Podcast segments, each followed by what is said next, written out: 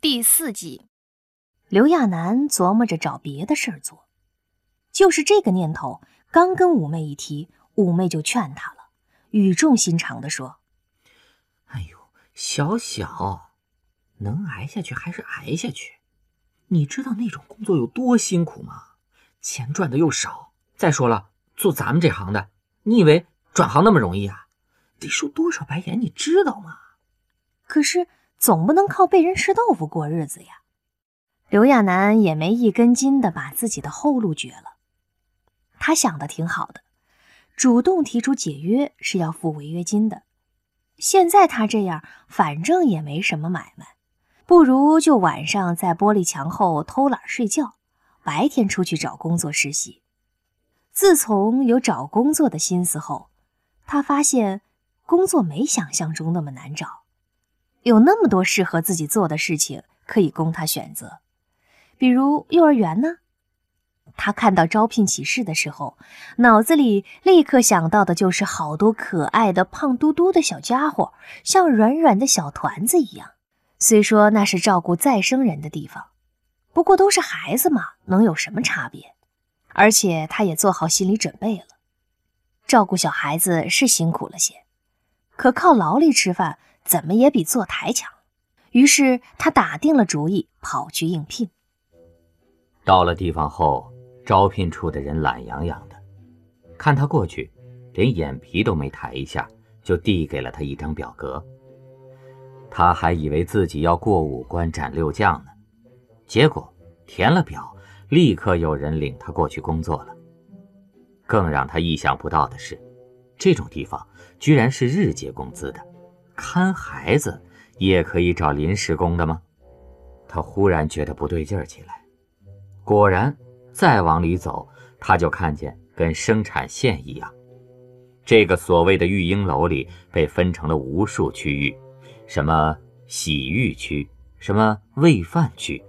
他迷迷糊糊地往里走，领着他的人直接给他安排到了洗浴区。这地方，顾名思义。是给孩子洗澡的。他深吸口气，有点紧张。他没照顾过太小的孩子，早些时候只是帮着看过亲戚家的小孩子。不过耐心和爱心，他肯定是有的。刘亚楠吓得倒退了一步。那个带他来的人没耐心地催促着他：“快进去，按小时算工费的。你耽误的时间可都是你自己的。”刘亚楠头皮发麻地走了进去。虽说这个育儿楼养育的都是穷人，但也是活生生的生命啊！他照着那些人的样子拿起水管，被倒掉的孩子显然感到不舒服了。有很大声在哭泣的，也有抽噎的，但更多的像是麻木了一样，表情木然地等待着水流冲过身体。他手里的水管明明很轻的。却跟拿了很重的东西一样。当一排光屁股小孩被传送带送过来的时候，他怎么也抬不起胳膊来。等他逃命似的跑出那个地方后，还是觉得心里特别难受。再回去的时候，他难免就要跟那些熟悉的同事吐槽一番，结果大家反应都很淡定，无所谓的说：“哎呀，都是这样的呀。”刘亚楠只好另想办法。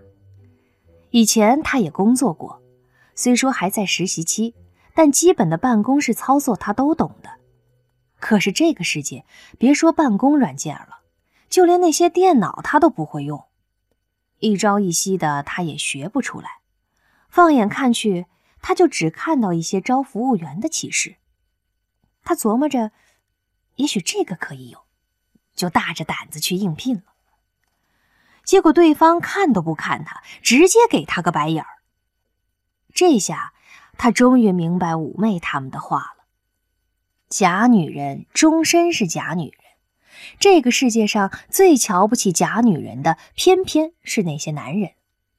于是刘亚楠很快发现，他要是继续这样呢，那些客人觉得他不够女人；他要准备做个爷们儿呢。那些人又对他挑挑拣拣的，嫌弃他太娘，底子不好。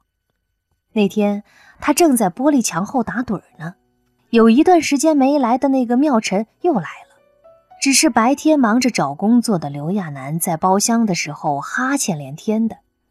等他们走的时候，妙晨大概是对自己上次说的话感到不好意思了，难得主动的问了他一句：“嗯，你最近看上去很没精神。”“嗯。”刘亚楠蔫蔫的回答道：“我找了一天工作。”妙晨纳闷的看了他一眼，带着点意外的问：“你要换工作？”“哦。”刘亚楠点了点头，不明白怎么今天妙晨的话这么多。妙晨迟疑了一下，又一板一眼的问道：“是因为我之前的话吗？”刘亚楠正困着呢，用手掩着，打了个哈欠，实在是懒得应酬了，随口说道。是我生意一直不好，想着转行。哦，这样啊。妙晨理解的点了点头，鼓励的说：“你是不适合做这行，那你有什么想做的吗？也许我可以帮你介绍。”刘亚楠一下没了睡意。要是有人介绍工作，那是最好不过了。再说妙晨是富人，怎么也比他人脉广。于是，刘亚楠充满期待地望着妙晨。倒是妙晨从身上拿出一个跟手机似的东西，用手点着。刘亚楠也不懂那个，只知道是个类似于电脑的东西，据说可以进行很多操作，不过价格也很贵就是了。很快，妙晨点出一个程序，对刘亚楠说道：“这是一组测试题，可以测试人的智商。我要介绍你去的地方。”有智商要求，麻烦你测一下，合格的话呢，我再帮你引荐。看刘亚楠一脸担忧的样子，妙晨忙宽慰的说道：“很简单的，只要不是弱智都可以通过测试，你别紧张。”刘亚楠深吸了一口气，他能不紧张吗？谁知道这都是测试什么的呀？他又没在这个地方学过基础教育那些。要是问他那个星系、这个星系叫什么名字，他能知道才怪呢。等他过去看的时候，就见那些测试题都是什么三角、四角、圆形，无数个点儿。他当下反应过来，这是公务员的逻辑题。他是典型的发散性思维。早些时候，要不是这些玩意儿，他就硬着头皮考公务员了。现在又见到这类题，那种被命运捉弄的感觉。让他眉头都拧巴在一起了，他闹心的乱点着答案，脑子里就跟浆糊似的，越搅和越稠。终于点完了最后一道题，他还存着一丝希望，尤其是看到那个六十分，他忍不住带着期盼问道：“这个，我是不是算是及格了？”都六十分了。妙晨望向他，不忍的回答道。啊，及格线是一百六十分，要不你试试体力工作？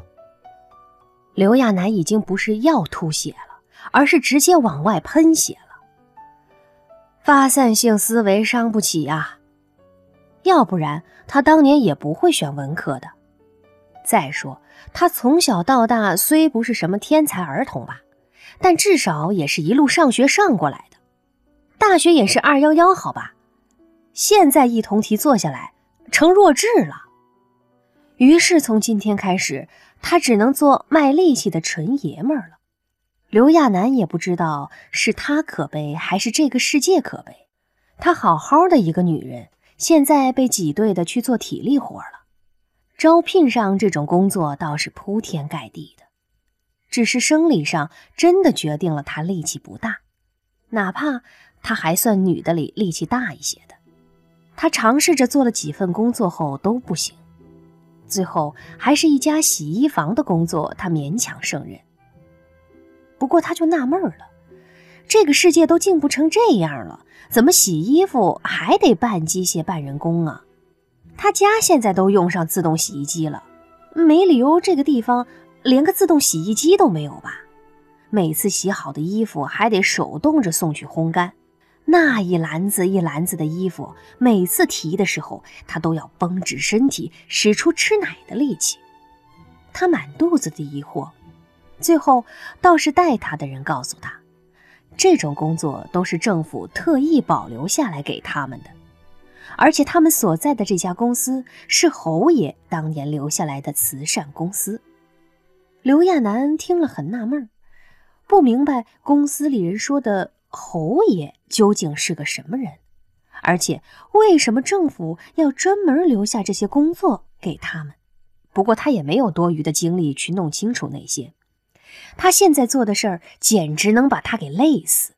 才做了一天，他的手就磨出血泡，稍微一动就疼。每次去搬那些洗衣篮的时候，都能感觉到手心里钻心的疼。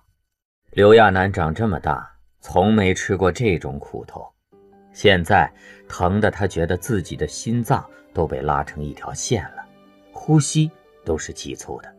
他咬牙坚持着。觉得自己已经很坚强、很厉害了，可到最后还是被人给嘲笑了。几个长着大胡子的彪形大汉总在一旁嘲笑他长得娘，还说他一根胡子都没有。他知道自己是受歧视了。纯爷们儿对那些卖弄风情的假女人是很厌恶的。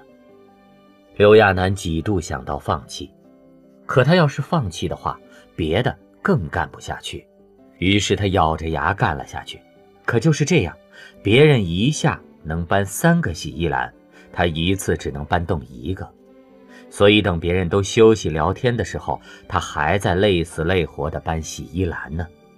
他唯一的指望就是多长劲儿、多出力气、多吃饭，没准哪天就能把三头肌练出来了。大概也是适应了这种劳动强度。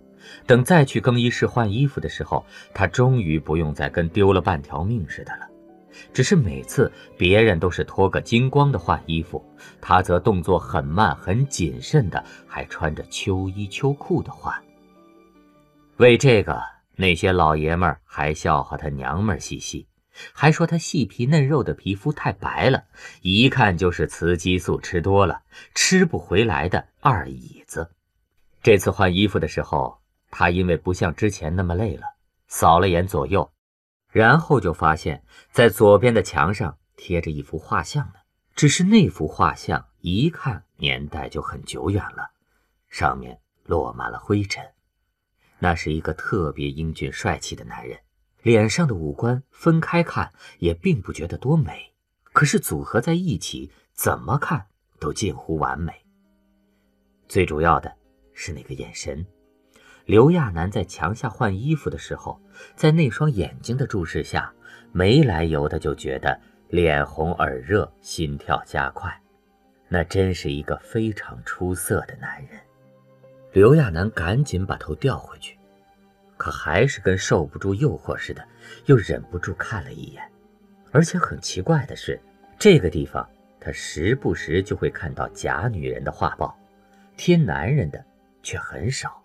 所以，在他匆忙换好衣服后，终是忍不住好奇地问了身边的人一句：“呃，请问，墙上贴的这个画像……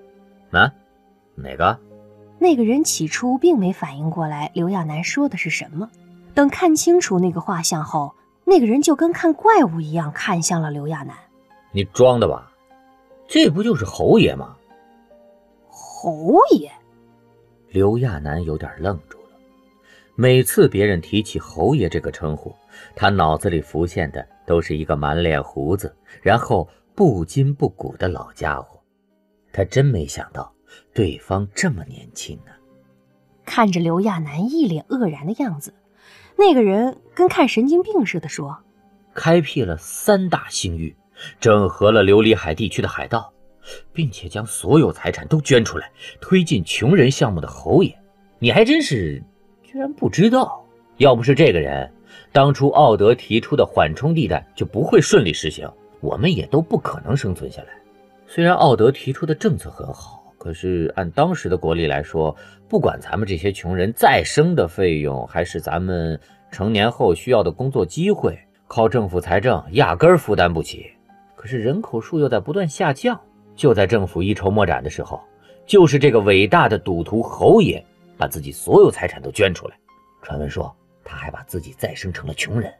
刘亚楠目瞪口呆的，又忍不住回头看了那人一眼。这也太传奇了，在做了那么多强大的事情后，还能把自己的财产都捐出去，然后从头开始，这简直就是传奇中的传奇人物。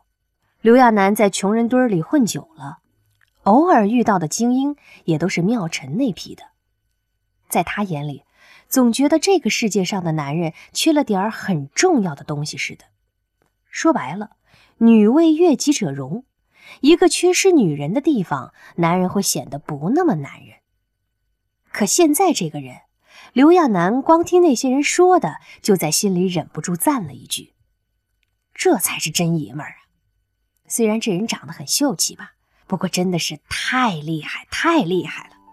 刘亚楠每天早出晚归，外带跑去玻璃窗那里熬夜，虽说辛苦，可做习惯了也不觉得怎么样。这么过了一段时间后，忽然有一天，不知道为什么那些最女人的同事都欢天喜地的。刘亚楠也留意到不少商家都在门口弄了彩带呀、气球那些装饰品，他很纳闷儿，可又不敢傻乎乎的问出去，毕竟有些事他不知道就算了，要是连重要的节庆日都不知道的话，肯定就会有人怀疑他了。不过，他很快就知道这是要过什么节日了。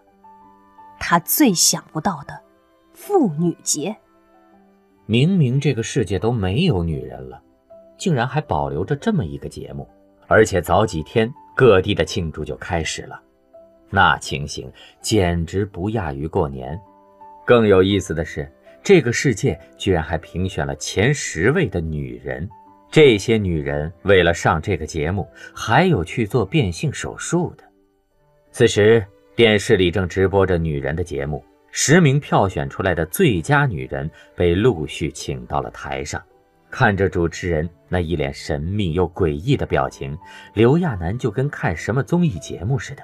倒是五妹跟几个同事在那里打赌，刘亚楠也顺耳听了几句，可很快他就被那堆名字给弄头晕了。这次肯定会请江然，哎不不，多半是卢奇。哎哎，你说何许家族的人会出来吗？不可能的，这几百年来，你见何许家族出来过吗？再说，他们要想跟这些人玩，用得着参加这么无聊的游戏吗？估计一个电话就把人叫去了。嗯，也对。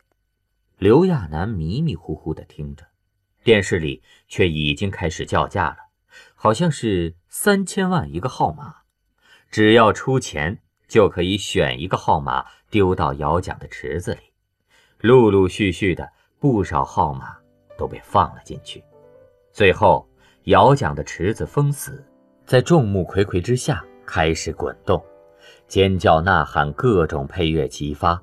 这期间，刘亚楠都要被五妹他们的吼叫声震得耳朵聋掉了。刘亚楠听着身后的人不断品评着那些被摇出来的富豪。到这个时候才明白这是个什么游戏，原来就是大家交钱摇号，看谁能取得跟十大女人共度一天的资格。那些钱呢？刘亚楠奇怪地问道。那些号码可都到六十多了，折算下来都破十亿了。参与抽奖的那几个女人会平摊的。哇，一个人一亿呢！对于月薪现在还在五百块左右浮动的刘亚楠来说，有种想默默流泪的冲动。果然，等摇出九个号码后，主持人停了下来，用那种努力表现严肃但又按捺不住八卦的口吻，紧张地说道：“观众朋友们，最激动人心的时刻来了！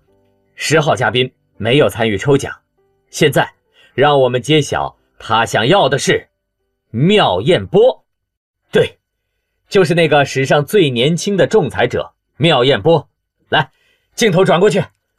随着这一声，下面的观众也跟着激动起来，不断重复着妙艳波的名字，还有人吹口哨呐喊。很快，镜头就转了过去。显然，被钦点的人很意外，那是个表情很严肃的年轻人，黑色的短发，亮亮的眼睛，五官非常端正。只是表情很不好，刘亚楠隔着镜头都能感觉到那人又囧又恼的情绪，而五妹他们也在嘻嘻哈哈的看热闹。这副样子，怎么就跟这个人是被强迫的一样呢？